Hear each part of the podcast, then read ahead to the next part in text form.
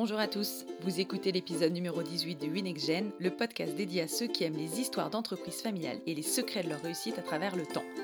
Je suis Caroline Biez, fondatrice du podcast, et je vous partage ici des témoignages inspirants et inspirés qui aident à mieux comprendre le fonctionnement des entreprises familiales et qui, je l'espère, vous donneront les clés pour préparer votre avenir de votre côté si vous êtes directement concerné par le sujet. Aujourd'hui, j'accueille Christophe Brunet, qui est sommelier et ambassadeur de Primum Familia Vini, une très discrète association qui regroupe les 12 plus belles familles viticoles du monde entier. N'hésitez pas à faire un tour sur leur site, vous y trouverez toutes les informations. De la tour d'argent au PFV, avec Christophe, nous avons évoqué son parcours, sa relation avec l'entreprise familiale et comment ces familles de vignerons transmettent leur passion de génération en génération sur un modèle d'excellence. Avec Christophe, j'ai fait un beau tour du monde et j'ai plongé dans ce monde fascinant de la vigne. J'espère que vous aussi vous serez transportés. Je laisse donc place à mon invité et je vous souhaite une belle écoute à tous. Bonjour Christophe, bienvenue sur WinExGen. Je suis ravie de t'accueillir aujourd'hui. Alors bonjour Caroline, tout d'abord, et puis merci pour cette invitation euh, aujourd'hui et ravi de, de, de, de faire ce podcast. Je voulais commencer par revenir à tes débuts de sommelier pour apprendre à mieux te connaître, connaître ton parcours, ton histoire avant que tu intègres le PFV. Est-ce que tu pourrais, s'il te plaît, revenir en arrière assez simplement pour nous donner une image de qui tu es et permettre aux auditeurs de se faire une idée? Écoute, euh, oui, euh, je, je, je suis à la base, euh, comme tu as dit, sommelier, qui je pense, quand on est sommelier, pendant comme moi une quinzaine d'années, on le reste plus ou moins toute sa vie.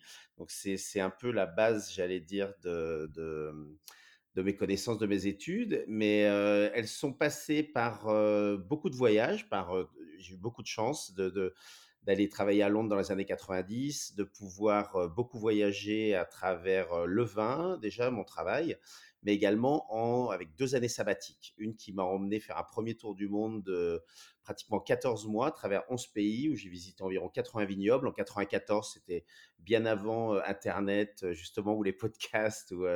Et donc, ça, c'était une première expérience. je suis reparti en 98 en Amérique latine pendant un an. Et ces deux années sabbatiques, j'allais dire, ont, ont œuvré pour que je puisse. Je suis tombé amoureux à la fois de, du vin, du monde du vin encore beaucoup plus à travers son histoire et, les voyages. Et puis bien sûr, le fait de, pouvoir ensuite assouvir cette passion dans la continuité. J'ai pu travailler pour des, magnifiques maisons de, vin comme Jaboulet qui est dans le Rhône pendant quatre ans où j'étais responsable de l'Asie, de l'Afrique et de l'Amérique latine. Donc je voyageais 150 jours par an.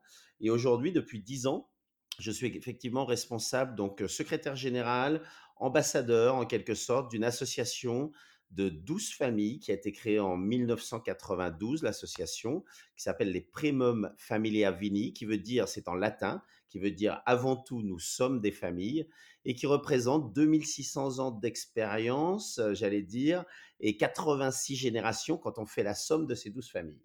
Voilà. Mais c'est une association amicale avant tout. C'est une association qui a été basée sur invitation, euh, qui a été créée, qui a été fondée par euh, Robert Drouin et Miguel Torres en 92 à la suite d'une visite euh, en Bourgogne où ils se sont posés des questions et ils se sont aperçus qu'ils avaient des problématiques liées à, la succession familiale également, liées à, au travail de la vigne, liées aux recherches qu'ils faisaient sur la maladie de la vigne déjà. Ils en parlaient beaucoup à l'époque, ça commençait. Et donc aujourd'hui, ils se sont dit, mais pourquoi on ne met pas nos efforts en commun et pourquoi on ne se pose pas les mêmes questions avec des familles qui sont issues euh, de différentes régions, mais avec une identité très forte et qui sont également très visibles à l'étranger. Donc pour ceci, ils sont allés dans les régions principales comme la Toscane, le Bordelais, j'allais dire en Espagne. Euh, ils ont, il y a une famille allemande, donc voilà. Je, je, je pourrais les nommer, mais, mais c'est très facile d'aller sur Internet et de voir qui sont les, les premium Familia Vini. Ce sont 12 familles qui sont très connues individuellement, mais effectivement, l'association est encore très méconnue malgré 28 euh, ans d'existence. Si tu veux bien, Christophe, je te propose de nous en dire un peu plus sur le PFV, car ce qui caractérise cette association, outre le fait qu'elle regroupe 12 illustres familles de vignerons à travers le monde, c'est qu'elle a pour mission de défendre les valeurs et l'éthique de l'entreprise familiale dans une culture de l'excellence, ça c'est important, avec pour objectif de les transmettre aux générations suivantes, et c'est quand même assez rare pour être souligné. Tout à fait. Alors, tout à fait. Alors, je, je pense que c'est presque une, j'allais dire, sur la durabilité. Euh, les, les familles sur le multigénérationnel, elles ont, elles ont l'ADN normalement, euh, comme tu disais, de l'excellence. Enfin, en tout cas, il faut l'avoir. Sinon, en général, eh ben, eh, elles ne passent pas ni, ni la seconde génération. D'ailleurs, ça a été une vraie question qu'on s'est posée. Deux choses. On s'est dit, premièrement, 83% des entreprises dans le monde sont familiales et, c'est elles qui composent essentiellement le, le, le dynamisme des entreprises, la, création d'emplois. Mais malheureusement, seulement 16% de ces familles arrivent à péricliter à la seconde génération. Donc c'est très difficile au niveau de la transmission. Je pense que la problématique familiale, elle vient essentiellement d'une communication peut-être qui se qui, n'est pas toujours facile avec la nouvelle génération. Je pense que tout le monde l'a vécu. Donc, ils ont besoin d'aide, parfois de l'extérieur, ou bien justement d'échanger. Et c'est vrai ce que tu dis, c'est, ça a été aussi un, sujet, et c'est aujourd'hui, en tout cas, nous, c'est un des sujets euh, qu'on, veut, euh, je voudrais dire, euh, communiquer, la difficulté justement de cette transmission multigénérationnelle. Et, ces familles-là, elles l'ont toutes fait. On a, on a la famille Antinori qui est la 28e génération. Et d'ailleurs, une petite anecdote, c'est magnifique de voir aujourd'hui. Piero Antinori, il a eu trois filles, Albiera, Alessia et Allegra. Et dans les années 60, c'était inimaginable de penser qu'une fille allait reprendre un, domaine vitivinicole. Enfin, il y en avait, bien sûr. On a, on a des, modèles comme Veuve Clicquot dans le monde ou des femmes qui ont dirigé des entreprises extraordinaires. Mais aujourd'hui, ces trois filles, il n'aurait jamais imaginé, je pense, 50 ans ou 40 ans après, que ces trois filles aujourd'hui sont toutes les trois impliquées dans le domaine et elles font un travail spectaculaire. Et, le, et, le, et, le, et, et le voit chez Mireia Torres, chez la famille Torres, on le voit dans énormément de familles où les femmes, Véronique Drouin en Bourgogne, je pense à elle, et où elles prennent une part très très très importante dans le monde du vin. Donc voilà, la transmission familiale aujourd'hui aussi euh, est devenue euh, féminine et bien heureusement. C'est intéressant que tu touches du doigt le sujet de la transmission de, ces entreprises familiales euh, de, de, vignerons, notamment au regard de tes origines, puisque si je ne me trompe pas, toi de ton côté, tu viens pas du tout de ce milieu euh, vini, viticole.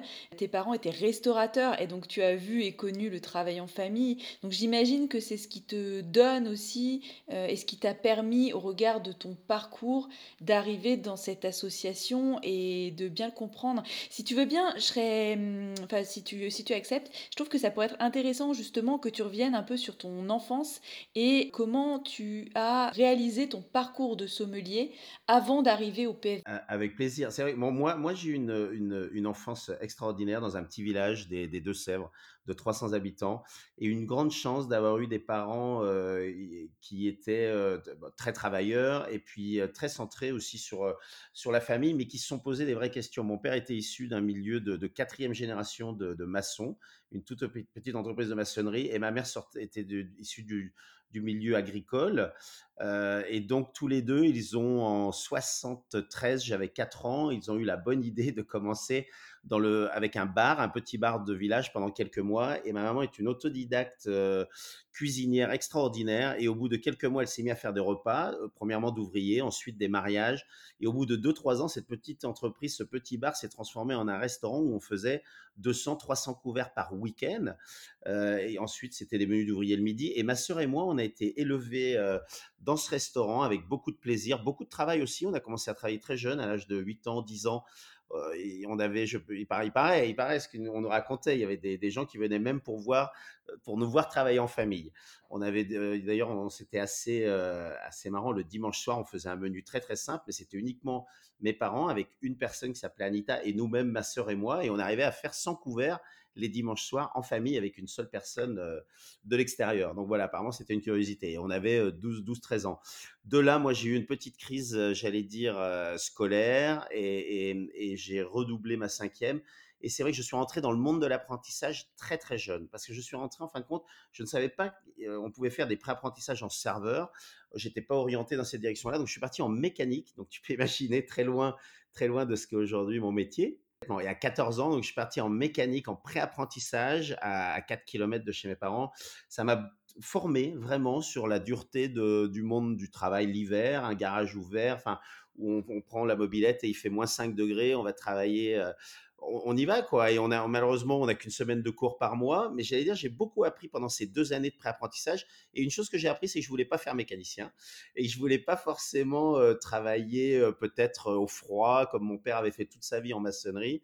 Et, par contre, j'adorais la restauration. Donc, je suis parti à Niort chez un, au Motel des Rocs, qui à l'époque avait un, un maître d'hôtel qui dirigeait, qui s'appelait Michel Thibault, Michel Thibault avait travaillé avec, au Relais de Poitiers, avec Joël Robuchon, et ça a été un maître d'apprentissage exceptionnel. Il m'a pris en main.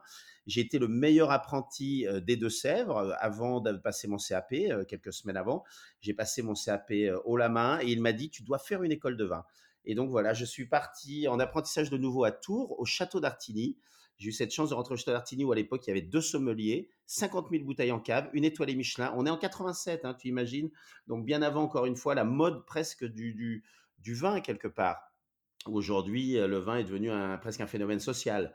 Et donc voilà, j'arrive euh, au château d'Artigny, un an, et là, j'ai fait des rencontres extraordinaires, dont, et je voudrais lui faire un hommage, il vient de décéder il y a trois jours, c'est Jacques Puiset, qui est décédé à l'âge de 92 ans, qui était peut-être un des plus grands savants sur les accords vin et mai, surtout sur le bon vivre.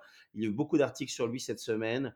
Et moi, j'ai eu la chance d'écouter Jacques Puiset euh, dans cette grande salle du château d'Artigny, où il y avait les sommeliers de toute la France, dont les sommeliers de la Tour d'Argent, qui venaient en stage à l'époque pour se former et écouter euh, Jacques Puiset euh, vraiment sur tout son savoir. Et de là, ça m'a transformé également et je voulais travailler dans la très grande restauration. Donc, je m'étais ciblé un 3 étoiles Michelin. Donc, j'avais écrit à l'époque, il y avait 17 3 étoiles Michelin en France. J'ai écrit au 17. Et, voilà, une lettre, euh, une lettre euh, banale avec euh, quelques fautes d'orthographe certainement à l'époque. Et écoute, j'ai été pris à la Tour d'Argent. à ma grande surprise, j'avais juste 18 ans et j'ai démarré comme commis sommelier en 88 à la Tour d'Argent pendant un an. Et encore une fois, David Rijouet m'a pris sous son aile, Marco Bertozzi qui a été mon mentor euh, pendant cette année-là, qui est aujourd'hui à Montpellier, qui était des sommeliers extraordinaires. Et voilà, et de la Tour d'Argent, je suis, euh, j'ai continué chez Ducasse euh, à Monte Carlo, qui était l'année de la troisième étoile. Donc là, il y avait Jean-Pierre Roux et Frédéric Romer qui étaient aux commandes. Encore une fois, une super formation. Et peut-être la, chance que j'ai saisie, qui était extraordinaire aussi, c'était de partir en Angleterre. Donc voilà, 92, j'arrive à Londres. Enfin, j'arrive euh, dans, avant, j'ai passé une année à Leamington Spa dans un relais château. Où je me souviens très bien, mon anglais était tellement pauvre que j'ai commencé à, nettoyer les vitres pendant environ trois semaines, un mois avant de pouvoir accéder à la salle. Alors j'avais déjà oh la Tour d'Argent. tu imagines Alors j'avais déjà travaillé à la Tour d'Argent et, chez Ducasse. Donc tu nettoies les vitres et tout dans un relais. Ça s'appelait Mallory Court Hotel. Donc j'ai fait une année dans les Midlands à Leamington Spa et c'était la meilleure option en fin de compte pour parler l'anglais euh, rapidement et bien. Et de là, euh, je suis euh, allé à Londres travailler pendant sept ans. Donc voilà. Mmh. Et en 98, je suis parti tout seul en Amérique latine, où je pars au Chili. Je parle pas un mot d'espagnol. Hein. Je prends un billet d'avion, j'arrive à Santiago, je recherche une école qui, qui, où je peux apprendre l'espagnol. Donc je, m'engage à rester deux mois et en fin de compte, au bout d'un mois, je, je, pars pour commencer à voyager et j'apprends l'espagnol sur le tas. Mais de là avant de partir, j'avais contacté Miguel Torres pour demander s'il pouvait me recevoir à Curico, donc c'est à 300 km au sud de Santiago, et, si je pouvais travailler, faire une vendange, donc ils ont accepté, et, je suis resté deux mois, donc un mois à Santiago, un mois ou deux à voyager avant où je suis allé dans le sud, Puerto Natales, et j'ai commencé à travailler, je suis resté trois mois chez Torres au Chili, et c'est de là où c'est incroyable, c'est vraiment un vrai virage dans ma vie parce que Miguel Torres, euh, présent sur place pendant trois semaines pendant les vendanges, euh, on, communique et il me dit mais qu'est-ce que vous faites après? Je dis écoutez moi après Monsieur Torres je termine je vais en Bolivie Pérou Argentine et je rentre euh, et je rentre à Londres. Il me dit non non vous allez venir en Espagne nous voir et refaire si vous voulez des vendanges pendant trois mois et, faire des micro-vinifications avec ma fille. Donc c'était avec Mireia Torres à l'époque c'était très intéressant. On était en, micro en micro-vinification, on travaillait aussi sur les malolactiques. Et, euh, et, donc, me voilà terminant mon voyage. J'arrive en Espagne, je commence trois mois chez Torres, mais deux, trois mois, je suis resté six ans. Donc voilà, c'est mmh. vraiment chez Torres où j'ai appris le monde de, l'export, où je suis sorti de la semellerie. Ça, c'était en 99. D'accord. Et alors, euh, du coup, en passant par, euh, par la tour d'argent, tu as été très vite, en fait, tu es rentré dans un monde de prestige. Qu'est-ce que ça t'a appris? Alors, ça m'a appris déjà la discipline, beaucoup de discipline. Euh, on, l'a, j'ai fait l'armée, je fais partie de ces personnes qui ont fait l'armée. Je l'ai fait en plus à Saint-Mexan l'école, une école militaire. C'était pas facile. Je voulais pas la faire comme tout le monde à l'époque. On essayait de se faire exempter et je l'ai faite et je suis très content. J'ai eu une très belle expérience où j'étais maître d'hôtel du général. Et euh, mais je peux dire, on avait la même discipline à la Tour d'Argent ou spécialement au Louis XV chez Ducasse qu'à l'armée, c'est-à-dire une discipline de rigueur, mais également beaucoup de plaisir. C'est ça, c'est ça. Et puis, et puis un, esprit d'équipe, de famille. On arrive dans une salle de restaurant et, on, travaille ensemble sur le, sur le bien-être des personnes. Et puis il y a ce côté remerciement immédiat aussi. J'adorais quand les clients partaient et disaient Waouh, on a passé une excellente soirée. On avait c'était vraiment une atmosphère très théâtrale aussi. Donc il y avait tout ça et ça m'a et ça m'a plu quoi, tout simplement. Et j'ai aussi, je me suis dit qu'en fin de compte, les gens venant d'un milieu moi très modeste, eh ben les gens très riches étaient en fin de compte parfois aussi, euh, on a toujours cette image de, personnes qui peuvent être, il y en a bien sûr, hein, qui peuvent être euh, assez strictes et tout ça, et pas du tout. Et des gens qui venaient euh, de, tous les milieux, et voilà, et se faire plaisir. Et parfois des gens qui économisaient pendant des mois et qui venaient à la Tour d'Argent également, ou chez Alain Ducasse. Donc voilà, et tout le monde était servi à la même hauteur. Et j'ai appris cette discipline peut-être de, de, travail. On travaillait beaucoup, beaucoup. N'oublie pas, à l'époque, quand j'ai commencé, c'était une demi-journée de congé en 87 au Motel des Rocs par semaine. Et ensuite, moi, j'ai connu la journée de congé entière qui est passée à la journée et demie et à deux jours. Mais on travaillait environ 14 heures par jour. On faisait des, semaines de 70, 80 heures, fréquemment, ou 90 heures. Donc voilà. Mmh. Outre l'association, est-ce qu'il y a des, points communs qu'elles ont, ces familles, pour justement réussir à, passer le flambeau d'une génération à l'autre et à maintenir aussi cette, cette qualité parce que c'est un enjeu fort j'imagine, que de réussir à avoir une qualité qui soit toujours euh, la même sur les produits et en même temps réussir à innover pour pouvoir proposer d'autres euh, typologies de vins pour s'adapter aux différentes cultures, aux, goûts qui évoluent. Comment ça se passe? Je pense que ça, dépend un petit peu de la taille de l'entreprise quand même. Hein. On se remarque, mais, elles sont toutes dans la même inquiétude d'une certaine euh, d'adapter déjà leur vignoble aux causes actuelles, par exemple la maladie du bois mort, euh, j'allais dire le changement climatique, c'est une réalité. La famille Torres, par exemple, l'a très bien compris. Ça fait dix ans qu'ils investissent beaucoup, beaucoup de moyens, de temps pour se poser des, vraies questions, pour savoir dans 30 ou 40 ans, en Espagne, il y aura des régions où on ne pourra plus faire la même qualité de vin qu'on fait aujourd'hui. Donc, ils investissent par exemple dans les Pyrénées sur des achats de terres, ou peut-être que dans 20 ans ou 30 ans, elles seront plantées et ce sera nécessaire d'aller vers là. Mais avant, mais avant tout ça, bien sûr, il faut, il faut au quotidien, elles ont toutes la même dynamique déjà de d'échanger énormément, euh, de, aussi d'aller apprendre à l'extérieur. Et je pense que ça, c'est une force de, jamais penser que l'entreprise, par exemple, surtout, je parle de la transmission, donc les enfants en général passent des années à avoir une expérience externe euh, et, revenir ensuite dans leur famille pour appliquer euh, un modèle qui va être différent que celui des parents. Si on regarde, d'ailleurs, il y a eu beaucoup de coupures dans le monde de la transmission. Miguel Torres est parti à Montpellier, est parti à, Dijon étudier à un moment donné où il y avait, il, s'en cache pas, hein, certaines tensions familiales avec son père. Et je pense que ça a été pour mieux revenir. Et la création aujourd'hui, quand on voit le succès de Maslaplana, qui est un Cabernet Sauvignon planté les années 60, aujourd'hui, Miguel Torres fils est en train de faire les choses différemment. Lui, il est en train de revenir justement sur les cépages autochtones, euh, sur toute la Catalogne. Ils ont fait des recherches, ils ont identifié une cinquantaine de cépages autochtones très intéressants euh, depuis maintenant une quinzaine d'années qui sont en train de replanter. Et là, on a les premiers résultats sur des superficies de 3-4 hectares où ils sortent les vins. Donc, c'est marrant parce que le père, lui, était précurseur en Espagne pour vraiment créer donc, euh, Maslaplana. Ce n'était pas le premier à planter du Cabernet Sauvignon. Il y a eu, euh, Jean Léon avant lui, mais mais, j'allais dire c'était innovateur. Et aujourd'hui, le fils, lui, revient au cépage autochtone. Donc, je pense que l'idée de, ces familles-là, c'est toujours d'être quelque part assez moderne malgré euh, un historique euh, ancien, quoi. C'est de revenir, c'est toujours d'adapter des, choses qui soient, euh, j'allais dire, sur, sur leur génération. C'est très important. Disons que toute la difficulté, c'est de faire le lien entre la tradition et l'innovation. Exactement, de pas rentrer dans quelque chose qui soit, j'allais dire, statique et, de pouvoir justement être très alerte, très dynamique, très agile. L'agilité d'une entreprise, d'ailleurs, aujourd'hui, on en parle beaucoup et tu le sais très bien, euh, venant toi-même du monde de l'entreprise familiale. Je veux dire, les entreprises qui manquent d'agilité, surtout en ce moment, et là, on l'a vu depuis 12 mois, nous, euh, par exemple, ceux qui n'ont pas pris le train, euh, j'allais dire, de, des ventes online, eh bien, on, voit la différence du chiffre d'affaires après une année de Covid. C'est-à-dire celles qui étaient prêtes avant, ça, les a presque renforcées même.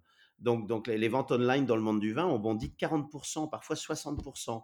Donc ça a été ceux, ceux qui avaient pris un petit peu ce, chemin avant, qui étaient en avance, bah, elles, ont passé une année, j'allais dire, moins, moins dramatique que, d'autres qui n'étaient pas. Donc je pense que c'est de rester très actuel en fin de compte. Très, ça, c'est important. Et elles le sont. On regarde aujourd'hui, hein, Antinori, ils ont construit un, un chai, je ne sais pas si tu as vu, qui, est sur 5 hectares, mais qui est planté au-dessus, qui est complètement intégré dans la montagne. C'est un chai extraordinaire qui est à 20 minutes de Florence ultra moderne en fin de compte. Donc à, la fois on a la, tradition, l'excellence et la modernité. Ça c'est important. C'est vrai que effectivement, on le voit aujourd'hui, euh, toutes les entreprises en fait euh, euh, qui ont plusieurs siècles d'existence sont pas des, entreprises poussiéreuses, contrairement à l'image peut-être qu'on pourrait en avoir une image d'épinal où on se dit oh bah c'est une illustre famille, elle existe depuis cinq générations, qu'est-ce que ça va être poussiéreux? Non, en fait pas du tout. Il y a, il y a vraiment, on voit des orientations qui sont prises pour renouveler, euh, faire des choix, innover, prendre d'autres directions. Ça, c'est intéressant que tu, sois revenu dessus. Euh, J'avais envie aussi de te parler de, tout l'aspect émotionnel qu'on peut avoir euh, euh, à travers le vin et justement l'histoire des ancêtres. Comment est-ce que tu perçois ça, toi, de ton côté, puisque tu es vraiment en proximité avec ces entreprises? Et quand on avait discuté avant de préparer le podcast, moi, je t'avais effectivement, on avait parlé de, du fait que quand on plantait une vigne, on la plantait pour plusieurs décennies, mais que quand il fallait remplacer ces vignes, quelque part, on, s'arrachait un peu à, l'histoire de nos ancêtres. Qu'est-ce que tu peux nous, raconter dessus Oui, bien sûr. Mais j'aimerais revenir, c'est un point intéressant, tu vois, Caroline, tu as mentionné par rapport à ce qu'on, ce qu'on disait avant sur aussi le fait que ces familles, elles aient, par rapport à l'agilité, par rapport au nom. Mais quand on a, quand on a dans le monde du vin, ça peut être, les, les sommeliers, ils cherchent toujours la nouveauté, tout le temps. Et en fin de compte, parfois, la nouveauté, elle est à l'intérieur de ces familles qui ont, qui ont déjà un historique de 7, 8 ou 10 générations. Le problème, c'est que c'est très difficile pour eux de revenir et de refaire goûter parfois un vin qui a, le style a changé il y a certains styles de vin, je pense que euh, je, le vois par exemple, je, vais te dire, du, concret, je le vois dans un vin qui, est de chez Vega Sicilia, qui est le Valbuena. Moi, j'ai la chance de les goûter depuis maintenant plus de 10 ans. Et quand je goûte récemment le Valbuena 2015-2014, c'est un style complètement différent d'il y a 10 ans. Ce que je voulais dire, voilà, la modernité aussi, elle revient. Mais par contre, le challenge de ces familles-là, c'est de pouvoir convaincre aussi parfois les sommeliers de regoûter. Parce qu'ils vont dire, mais non, on connaît la marque et nous, et on cherche autre chose, tu vois, parce qu'elles sont tellement omniprésentes parfois depuis des dizaines d'années euh, sur, sur une carte des vins. C'est un vrai challenge qu'elles ont à faire face aujourd'hui et, qui, va passer, je pense, par, par une étape justement de, présenter les vins peut-être d'une manière différente. Et, c'est vrai qu'on pense toujours, euh, on pense toujours qu'on connaît. Quand on présente par exemple une famille très connue lors d'une dégustation, il y a des gens qui arrivent avec des certitudes. Et en fin de compte, elles s'aperçoivent qu'il y a beaucoup de renouveau. Et ça, c'est la force aussi des, euh, des familles, en, particulier des premium family vini, mais celles, celles, je pense, qui sont dans le monde du, depuis qui sont là depuis des générations. Si elles sont ici encore, c'est qu'elles font des, certaines choses très très bien sur leur modèle. Et ensuite, le côté, euh, tu me parlais du côté émotionnel, non également un petit peu? Oui, oui. Voilà, il est tout le temps là. Le côté émotionnel, j'allais dire, on est justement avec les premiums Family Vini, je sais pas si on peut en parler, mais on a lancé un, concours qui s'appelle PFV, ça veut dire Family et Sustainability. La famille, c'est la durabilité. On a laissé on a lancé ce concours il y a il y a maintenant en juillet et on, on, a reçu des dizaines de dossiers, des dizaines de dossiers de 11 pays et je peux te dire, quand tu es dans là, le côté émotionnel, c'est un concours qui a été ouvert sur la transmission familiale, basé sur la transmission familiale, minimum deux générations, à des entreprises en dehors du monde du vin également. Pas que le monde du vin. Et on a reçu des dossiers, mais extraordinaires. D'ailleurs, ils sont tous superbes, mais bien sûr, il y en a qui sont, j'allais dire, avec des histoires, mais, mais sur 200 ans, 300 ans, 500 ans, mais qui vous le respect, quoi. Et là, l'émotion, elle est, ouais, fleur de peau. Tu, tu... Et, j'allais dire, dans le monde du vin, l'émotion du vin, elle est également, j'ai des souvenirs uniques. Je pense qu'il n'y a pas une seule famille pour laquelle je travaille, c'est 12 familles qui m'ont fait goûter un jour un vin où là, tu t'assois, tu, es silencieux. Je, peux en nommer quelques-uns, mais par exemple, Beaucastel 61 en Magnum, ouvert par César, je m'en souviens, il y a deux ans, et c'était une bouteille qui était euh, faite et vinifiée par son grand-père et c'était quelque chose, un moment solennel. Et le vin était clair, couleur claire. Un Châteauneuf-du-Pape, tout le monde s'attend à quelque chose de très concentré. Ça pinotait presque. On partait en Bourgogne. Donc c'est complètement déroutant, en fin de compte. On goûte quelque chose complètement atypique. Et j'ai eu la même chose avec des vieux Maslaplana de chez Torres, avec, avec des vins de, de, toutes les familles, les vieux Porto de, de, chez Symington. Donc si tu veux, le moment, à un moment donné, je pense qu'on devient sommelier sur un moment où tu as goûté un grand vin. Et moi, et ça j'aimerais revenir là-dessus, quand j'étais au Château d'Artigny, on avait la chance de pouvoir se déplacer à une demi-heure autour de Montbazon et on allait visiter beaucoup de domaines avec Guy Blanchy et, le, second sommelier. Et je me souviens toujours d'un, j'ai eu deux, il y avait deux grandes émotions. On allait bien sûr à l'époque chez à Vouvray, euh, chez Huette, euh, et on a goûté des 19, des 21, des, des millésimes mythiques. Mais ma grande émotion chez c'est un monsieur, c'est à Bourgueil, à un grande. C'est, euh, c'était chez Lamé Boucard et qui m'a ouvert à l'époque un 47. On a, on a bu d'ailleurs mon premier vin de mon millésime, c'était un 69, donc Cabernet Franc, Lamé Boucard. Je devais avoir euh, donc 17 euh, ans et c'était, je me rappelle encore, c'était un moment, j'ai eu la chance de le regoûter deux fois ce vin. Et ensuite, il a ouvert en 1947 et ça a été, je me suis dit, waouh, c'est ça le monde du vin. C'est-à-dire que c'est quelque chose où on, ne l'imagine pas quand on commence à, en fin de compte, apprendre sur le monde du vin, qu'on va avoir la chance de goûter ces vins qui ont 50, 60, 70 ans. Et ensuite, j'ai eu la chance ben, ben, de goûter des champagnes de 1907, des, des, vraiment là, des vins qui ont passé également la transmission, le multigénérationnel. Mais j'en ai la chair de poule, tu vois. Je, je pourrais en nommer euh, des dizaines et j'ai eu beaucoup de chance dans ma vie de pouvoir goûter ces vins-là. Oui, tu, tu en parlais de cette fameuse bouteille. Le grand-père était décédé, d'après ce que j'avais compris. Donc c'était quelque part son, âme aussi qui s'exprimait à travers ce vin. Le grand-père de César, c'était Jacques Perrin qui a fait des choses extraordinaires à Beaucastel, qui a été le premier à ne pas vouloir planter. Déjà à l'époque, ils arrachaient tous la mourvèdre, lui il l'a gardé, de faire chauffer les mous. Enfin, il était hyper moderne dans les années 50, d'arrêter les intrants. 56 ou 57, je crois, il décide d'arrêter complètement les intrants. Donc quelqu'un de très moderne qui part trop trop jeune malheureusement, qui a beaucoup marqué la famille sans vraiment peut-être le connaître bien. Je pense que César, par exemple, était très jeune quand il a, quand il, euh, quand son grand-père est décédé, et, d'ouvrir ce 61, bah, il, avait la larme à l'œil, et, vraiment c'était un moment, euh, un moment unique. Mais, euh, ce que je voulais dire aussi, c'est se replonger. Imagine Caroline en 47, après-guerre, de replonger dans le moment où était, où était l'état de la vigne. Euh, les états, l'état des chais et tout ça. Et souvent, d'ailleurs, quand on regarde, il y, a des, y, a des, histoires en France de villages qui étaient complètement décimés, surtout à la Première Guerre mondiale ou Deuxième Guerre mondiale, où il restait pratiquement pas d'hommes dans les villages. C'était les femmes qui vendangeaient et les femmes qui vinifiaient. Je crois que j'ai eu des, des, des, des, euh, il y a des histoires sur la côte rôtie, sur Cornas, tu sais, qui étaient vraiment des villages complètement, euh, qui sont encore presque isolés, mais j'allais dire pendant pendant ces moments de guerre qui ont été, qui ont été vinifiés. quand tu bois des vins euh, de, de, de, ces périodes-là, c'est extraordinaire, c'est extraordinaire, mmh. extraordinaire.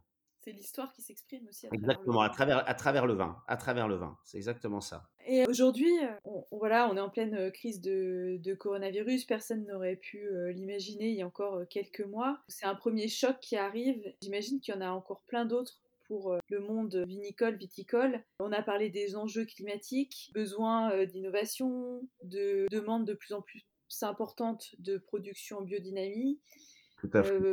J'ai lu également aussi que la finance internationale pouvait être une menace pour ces entreprises.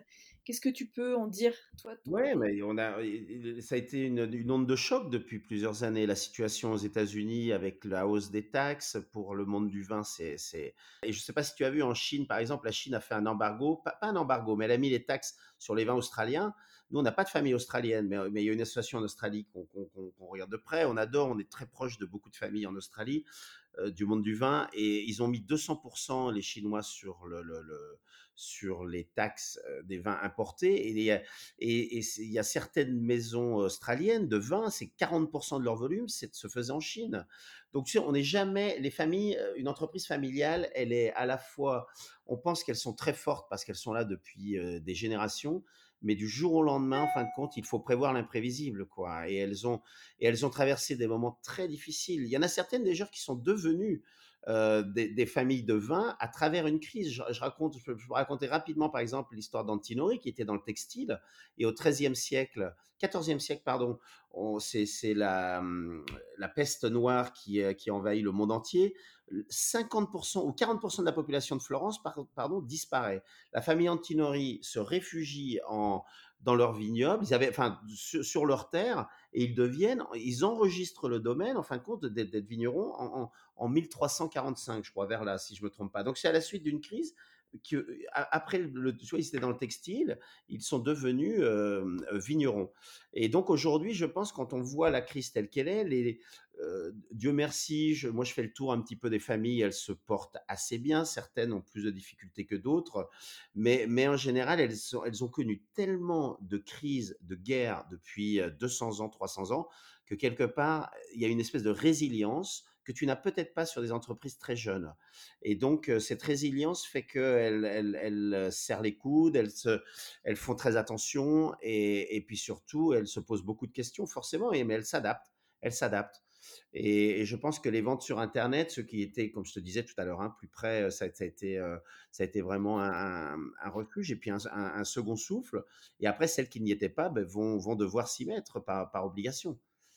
Ça, mmh. c'est donc c'est le côté. parfois, cette crise, elle va, je pense, accélérer des choses qui auraient dû être faites aussi. Donc, il y a quelque part. Donc, c'est, je pense pour tout le monde, hein, pas, pas pour le monde du vin. Merci beaucoup, Christophe. Merci à toi d'être venu. Merci à toi, Caroline. Merci beaucoup.